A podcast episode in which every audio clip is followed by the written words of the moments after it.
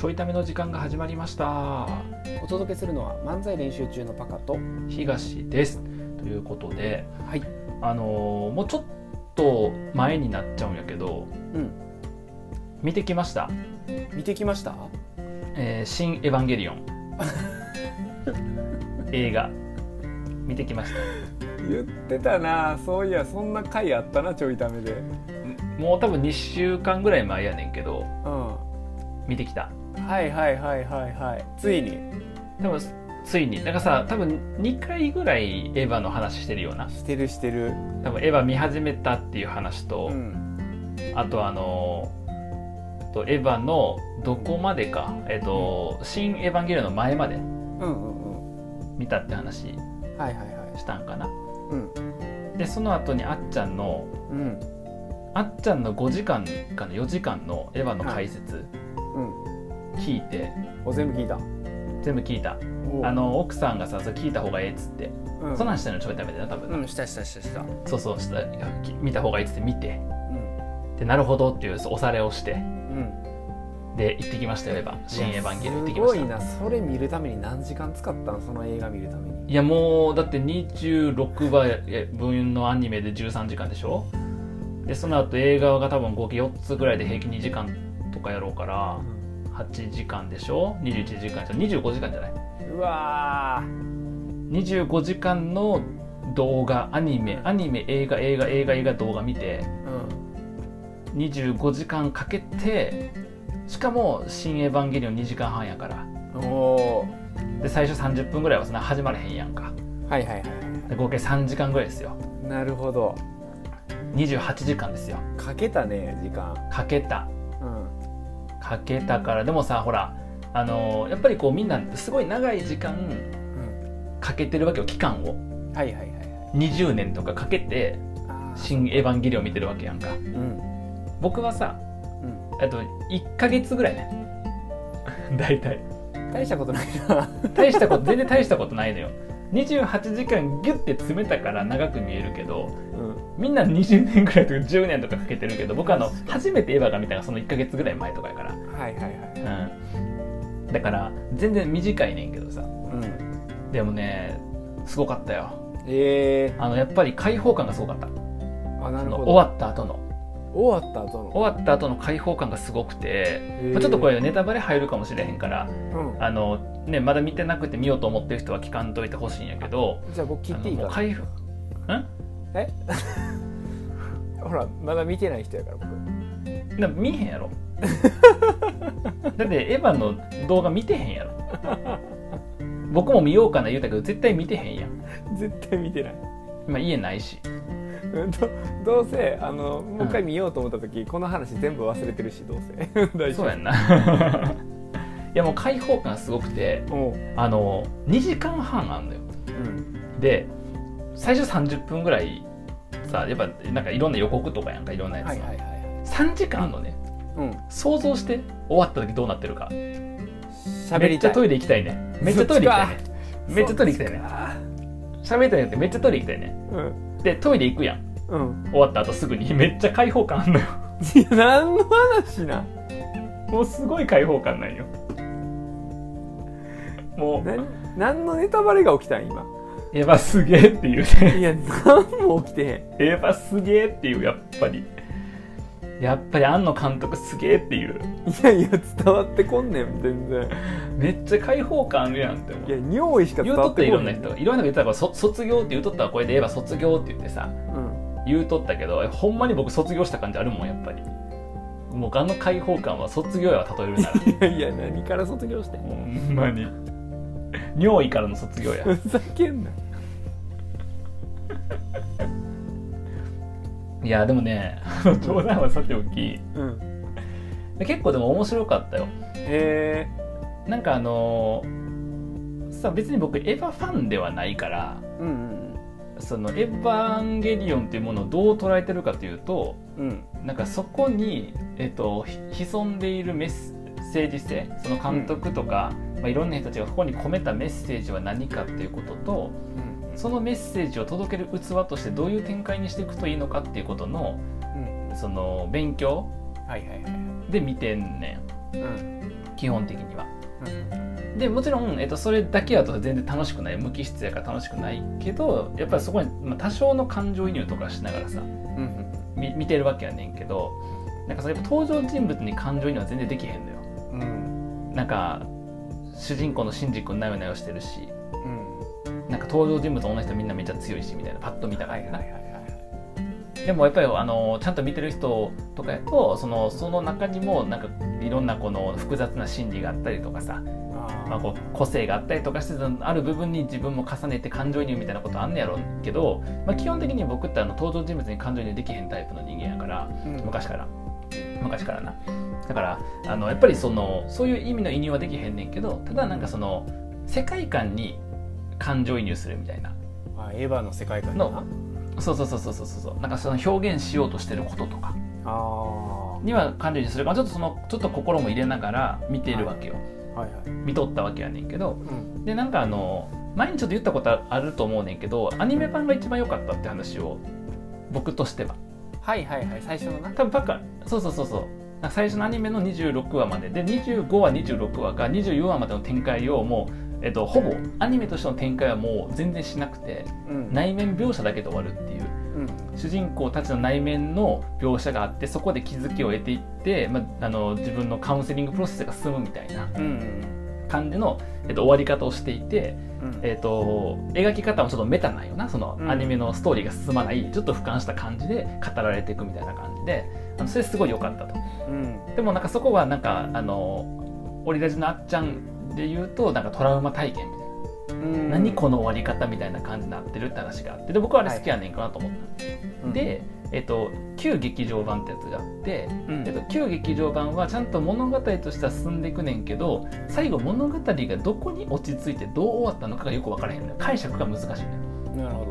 終わり方の解釈が難しくなってて。うん。でなんかそれはまあ、えっと、そのなんか分からん感じは結構楽しいなっていうふうに思いつつでもそこはすごい批判が多かった。うんで、えっと、新劇場版で、えっと、ジョーハー Q ってやってはいはい。ジョーハー Q と今回の「新エヴァンゲリオン」で完結するわけやねんけど、うんこのジョーハー Q はジョーハーは、えっと、アニメのいいいい部分24話までのとこのそれもっと前かな20話ぐらいまでのそういい部分を、えっと、もう最新の映像技術とかあるいはアニメーションとかはい。で新しいこう世界観ちょっと付与されててみたいな感じでちょっと物語も変わっていてみたいな感じの描かれ方してる。でここはすごいエヴァ,、エヴァファンのそうそうそうって感じになったらしいわなるほど。で Q の部分で、えっとえ結局これまたどえどうなっていくのみたいな感じの終わり方したの。うん。で今回「新エヴァンゲリオン」になってっていう感じの文脈でいくと、えっと、そのアニメ版の良さだからその内面の描写でしかも内面の描写は物語が進んでいくような描かれ方じゃなくて比喩的な表現。例えば、えっと、大人になった自分あの今の自分とちっちゃい時の自分が対話するみたいな例えばやけど、はいはいはい。みたいな映像って本来ないやんか本来ないけどそれは内面世界の描写としては存在するやん。うん。みたいなか描かれ方そういうなんか独特な世界観が結構長い時間表現されてんねんけど、まあ、そういう部分もあって今回のやつに。うんあったし、えっと、もうこの物語どうなんねんっていうのが、えっと、落としどころが一応あんのよちゃんと今回え。だから、えっと、今までその24話で終わって56で物語展開しませんでしたとか、えっと、旧劇場版で一旦なんかバッドエンドっぽく終わっててあのこの後世界どうなったのか分からへんみたいなところから比べると一応、えっと、物語の落としどころもあると。えいう感じでで多分その丸解説してる人のやつを見ると卒業って言い方をしていて、うんエヴァファンはもうこの長い期間エヴァってどうなるのみたいななんか何を言おうとしてるのどうなるのって何を言おうとしてるかが明確に、えっと、分かりもしないしだけど、えっとアニえっと、物語もストーリーも、えっと、明確なとこまでいかないっていう。なるほどね。このどっちつかずな感じを持ったまま、えっと、映画が新しいの出てきましただってそれも解決せんのかいどうなんのおーってなった中で最新作でちゃんと落としどころになるっていう意味で卒業なんやなっていう。なるほど。感じで。でいくとなんかその、うん、非常になんかわ分かりやすく終わったっていう感じかな。あ感じとしては。で分かりやすくっていうのはそのこの物語がシンプルねっていう分かりやすさじゃなくてここまでのいろんななんだろう、えっと消化不良的に残されてきたものっていうのをーちゃんとある一定方向に落としどころを作ってうん。終わらせたなっていう感じがして、なるほどね。うん、だからその意味でいくとなんか、うん、まあアニメの第1話から全部通してみてうん。あの一旦ちゃんと区切りがついたっていう感じの終わり方で、まあ、そういう意味ではやっぱ解放感はあったのかなっていう、うん溜まっていたものが出たっていう。さっきのもう開放感につられて尿意の話にしか戻ってこられへんからもうそ 溜まってたものがちゃんと最後解決したっていう。れなるほどね。そっか、うん。あの東優也は3時間やけどみんなは27年間尿意を我慢してたっていう感じ、そうそう27年間我慢したから。僕は28時間しか我慢してへんから尿意を。そう。えー、ういうもじゃあなんか終わったなって感じはするんだ。ちゃんと。終わったなって感じはする。あとなんかそのあやっぱそこやったんよね主題はっていう感じもあって、えその、えっとまたネタバレ入るってもうさっき言ってるからええねんけど、うん。その主人公シンジ君っていうのは、ーうん。あのお父さんがうん。そのエヴァの開発者でもあり、はいはい。そこをこう仕切って、えっと使徒という敵からうん。守る、まあ、総司令みたいな立場なんよね。うん。で、えっと、ただ目的はその、と、使徒っていう敵を倒すことじゃなくてうん。その言っちゃ奥さんに会うことが目的なんだよ。奥さん死んでんねんも。う、はいはい。のお母さんも死んでんねんけどその、えっと、お奥さんと会うっていうことが目的でその人類を全部一体化させて、うん。えっと、なんかそのエヴァの中に取り残されたっていうのがねエヴァ死んではいいんだけどエヴァと吸収されてしまったその奥さんうん。とかまたありとあらゆる人類を全部全部一個にしてはいはい。一個にその中で内面世界としてこう再び会うみたいなうん。感じのことを目指してる、まあ、ちょっとざっくり言うと。うん。目指していると。でいう、えっと、裏計画を持ってるんだよね。でその裏計画を自分の個人的なことのためにその人類保管計画と言われる人類を完全な形にするという計画を、えっと、やってる、うん動かしていくその団体がおんねんけどそこのもと動いてるふりをしながら自分の個人的なそういう目的を持っていて微妙に人類保管計画と違った形に進めようとするのがそのシンジのお父さんがやってることなんよ。はいはいはいでそういうすごい個人的ななんかそのとよ欲求に基づいて動いていてうん。だからそのエヴァを使うこととかその、例えばその綾波レイっていうのが、えっと、奥さんを模して作ったアンドロイドなわけよね。うんでその綾波レイにすごい思い入れがあったりとか。うん。で、えっと、息子に対してはすごい冷たいのよ。うん。その意味でいくと。で息子はエヴァのその乗組員としては、えー、とエヴァっていうものはもともとお母さんが取り込まれてるものでもあるからやっぱそのシンクロ率が高くて、えー、と操縦士としては優秀やねんけど乗らへんって言ったらじゃあお前なんかもういらんからみたいな感じでき結構切ったりするの。つまり突き放したりとか、冷たくしたりとかするんだよお父さんって。で、えっと、シンジの方はシンジの方であのちっちゃい時からお父さんからそういうふうに捨てられたっていうふうに思ってるしちっちゃい時にお母さんおらんくなったと思ってるから自分はなんか必要とされてない人間だなってことを思ってるのよ。なるほど。と同時に父親っていうものは自分は、えっと、受け入れられない存在って見方をしてるわけ。はいはいはいはい。でし信じ側はお父さんには受け入れられない必要とされてないと思っていておと、えっと、お父さんの方はお父さんの方はその信じというものになんかその触れない方がいいっていう、えっと、関係性なのよ。はいはいはい必要としてないとか触れない方がいいっていう関係性なのね。うん。で、えっと、このここの、えっと、親子父と子の父と息子の関係性の、えっと、浄化というか生産っていうのがされるっていくのがあの今回のやつの一個のテーマだよね「深夜版なるほど芸の。ね。でそれはずっとアニメ版のとこからその対立構造はあってはいはいはい。で、えっと、アニメの方では、えっと、シンジはそのお父さんからどうではなくて自分は必要とされる存在なのっていう浄化の仕方をするんだよ。なるほど。アニメ版では。うん。で、えっと、映画版の方ではそのプロセス旧映画のなくて。うん。で、えっと、今回の新しいあと新劇場版からの深夜版業の流れやねそこではちゃんとお父さんとの対話がされるのよ実際に。うーん父はこう息子をどう思っていたのか息子は父に対してどう思ってるのかっていうことが描かれていてしかもそれが、えっと、息子の方が一歩、えっと、逃げずに父親と向き合おうとするっていうところから始まるのよその対話が対話の本ちゃんが。へで父親の方も実は息子をどう扱ってるのか分からへんとかなんかそこに対してなんかその。えー、とその息子がいてそこで幸せな生活をするみたいなことに対してのなんか罪の意識みたいなものを、まあ、その持っていてだからその自分から話すみたいなことをしていてで最後はその対話がちゃんとされた言葉が交わされてっていうことがあってまあいろいろありまして解決みたいな感じやねんけどなんかそういうなんか展開がそのまあ言うと多分十数年とか二十数20年とか分のいろんなものの、まあ、結末として、まあ、一個大きな分かりやすいメッセージプラスその、えっと、話っていうのが内面の対話だけで終わるんじゃなくて、うん。えっと、物語としても、えっと、そこで一応紐づいていくんでストーリーとしてもね。はいはいはいはい。だからちゃんとそこも解決に至るみたいな。へ分かりそれでもまだよう分からん要素とかたくさんあったし僕も全然理解してるわけじゃないねんけどうん。分かりやすい部分でいくとなんかそういうところがあって。へだから結構面白いなっていうー感じが、確かに面白い、うん、するよね。うん、そういう面白さがあるんだ。へそうそういう面白さがある。えそうだからややっぱりあのなんか分かりやすい主人公像、うん。その急遽うん。えっと、ヒーローにさされてうん。英雄にされてだけどずっと弱いっていう心はずっと弱いっていう、で、えっと、内面の葛藤がずっとありながらうん。っていうのでほぼ話が進んでいく世界観なんよ。うんうん頑張るけどまた挫折してみたいな感じで、えっと、結局自分って意味ないやんとか自分なんて必要とされてないんだっていうことをこう持ってる、まあ、ある種ちょっと分かりやすいそのな中に中学生男子とかが高校生男子とか自分なんかちょっと持ってる要素をこう拡大して作ったようなキャラみたいなところがあってでそこがなんか、えっと、お母さんっていうものに対して何を感じていくのかとかお父さんっていうものに対して何を感じていくのかみたいなことをやなと思いながらアニメの時は見とったんやけどうん。なんかそれが一応分かりやすい形で父とでちゃんと言葉を交わすっていうことで見てる側としてはなんかそれをちゃんと物語上に描いてくれてるからうん。あの、まあ、このアニメとかいろんなとこ見たところからの、えまあ、そのスッキリ感っていうのはちょっとあんのかなっていうへ感じ。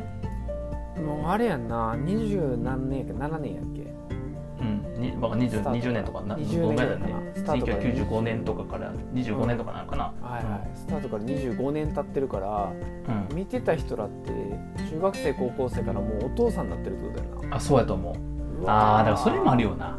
うん確かに。理解理解するね。お2個の視点両方味わえるから。確かにな。全然見見え方変わったりするんかなやっぱり。あーそうかもしれへんな。うん確かに。そういうのは面白かった。で本当になんかもうちょっと細かい話とかで、まあ、議論とか結構好きみたいなそのエヴァの、えっと、コアなファンとかって。はいはい。これはあれを意味してるんじゃないかとか。はいこれはここでつながってるんじゃないかとか。はいはいはいそうするしあと結構面白かったのは、うん。その1話から25話のアニメあ26話のアニメの後に、うん。えっと新あ旧劇場版っていうのがあるよね。はいで旧劇場版の、えっとは、えっと、おす25話26話のやり直しなんよ。うんアニメの。